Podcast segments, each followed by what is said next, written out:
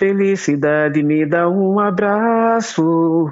Sei que não posso te reter aqui. É impossível ser feliz sozinho quando o mundo inteiro precisa de ti. Muitos que vivem na simplicidade sonham ter dinheiro para te conquistar enquanto tantos que estão na riqueza dariam uma fortuna para te achar. As palavras entoadas pelo cantor e compositor Beto Melo são uma poesia da realidade. Como dito por ele, muitos procuram pela felicidade, mas mal sabem eles que ela está no cuidado com a humanidade. Tua vontade é cuidar bem de toda a humanidade, iluminar os sábios e os tolos distribuir com todos o teu bolo. Quando pensarmos coletivamente, o mundo mudará completamente. Apesar de hoje ser celebrado o Dia Nacional de Luta da Pessoa com Deficiência, o momento é mais para refletir do que comemorar. De fato, existem conquistas no percurso, mas os tantos desafios enfrentados se sobressaem. O advogado atuante no direito das pessoas com deficiência, Francisco de Assis Remígio, fala sobre a realidade do cotidiano. Apesar do dia 21 de setembro ser assegurado para das Pessoas com Deficiência, temos muitos desafios a implementar. Infelizmente, é um grande esforço, um vazio que distancia a realidade do cotidiano, nomeadamente das pessoas que moram nas áreas mais periféricas, que dependem dos serviços públicos, do que propriamente a comemorar.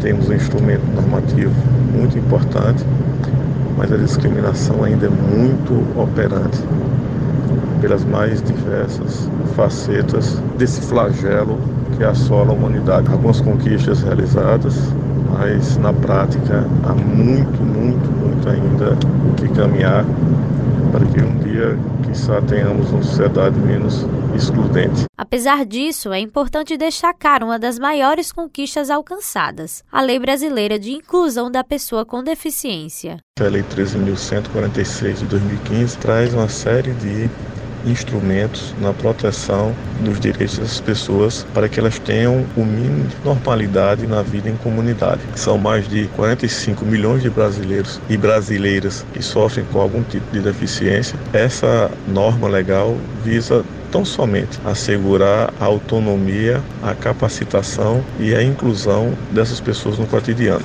A lei estabelece que toda pessoa com deficiência tem direito à igualdade de oportunidades, como as demais pessoas, e não sofrerá nenhuma espécie de discriminação. Infelizmente, isso ainda não é garantia. O cantor e compositor Beto Melo, que ouvimos no início da reportagem, é cego de nascença. Ele conta que já passou por uma experiência que o colocou em grau de inferioridade. Alguma vez, quando participei de um festival, que disseram que eu devia passar minha música para outra pessoa, porque eu no palco ficava muito parado, não dançava, coisas assim. Eu respondi à pessoa que me disse isso o seguinte: eu gosto que outros cantem minhas músicas, mas isso tem que ser uma coisa que eu escolha e não como uma condição.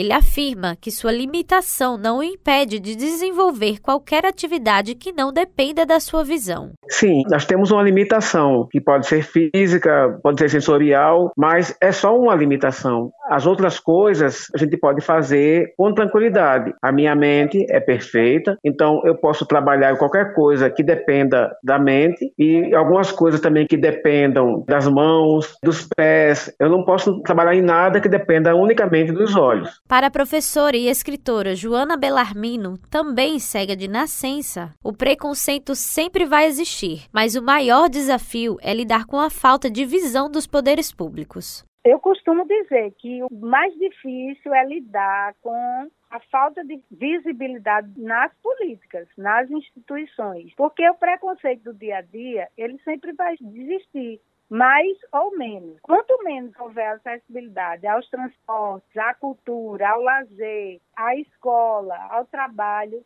menos as pessoas com deficiência são vistas pela sociedade e mais difícil fica combater os preconceitos. Mas reconhece que já houveram muitas mudanças. A gente tem um marco legal muito importante no Brasil, como a Lei Brasileira de Inclusão, como a Convenção da ONU, que o Brasil é signatário desde 2007, também a Lei de Cotas. Então, mudou muito, muito mesmo. Infelizmente, os processos técnicos e físicos, eles custam a ser efetivados. A sociedade sabe que ela precisa ser inclusiva, que ela precisa ser acessível, mas infelizmente, muitas vezes, os projetistas, os governantes só pensam na acessibilidade quando o projeto já está pronto. É preciso ouvir as pessoas com deficiência, as suas famílias, os seus anseios e as suas necessidades, e juntos lutarmos por uma sociedade mais inclusiva. Com edição de áudio de Ana Clara Cordeiro, produção de Andresa Rodrigues, gerente de jornalismo Marcos Tomás, Evelyn Lima para a Rádio Tabajara, uma emissora da EPC, empresa paraibana de comunicação.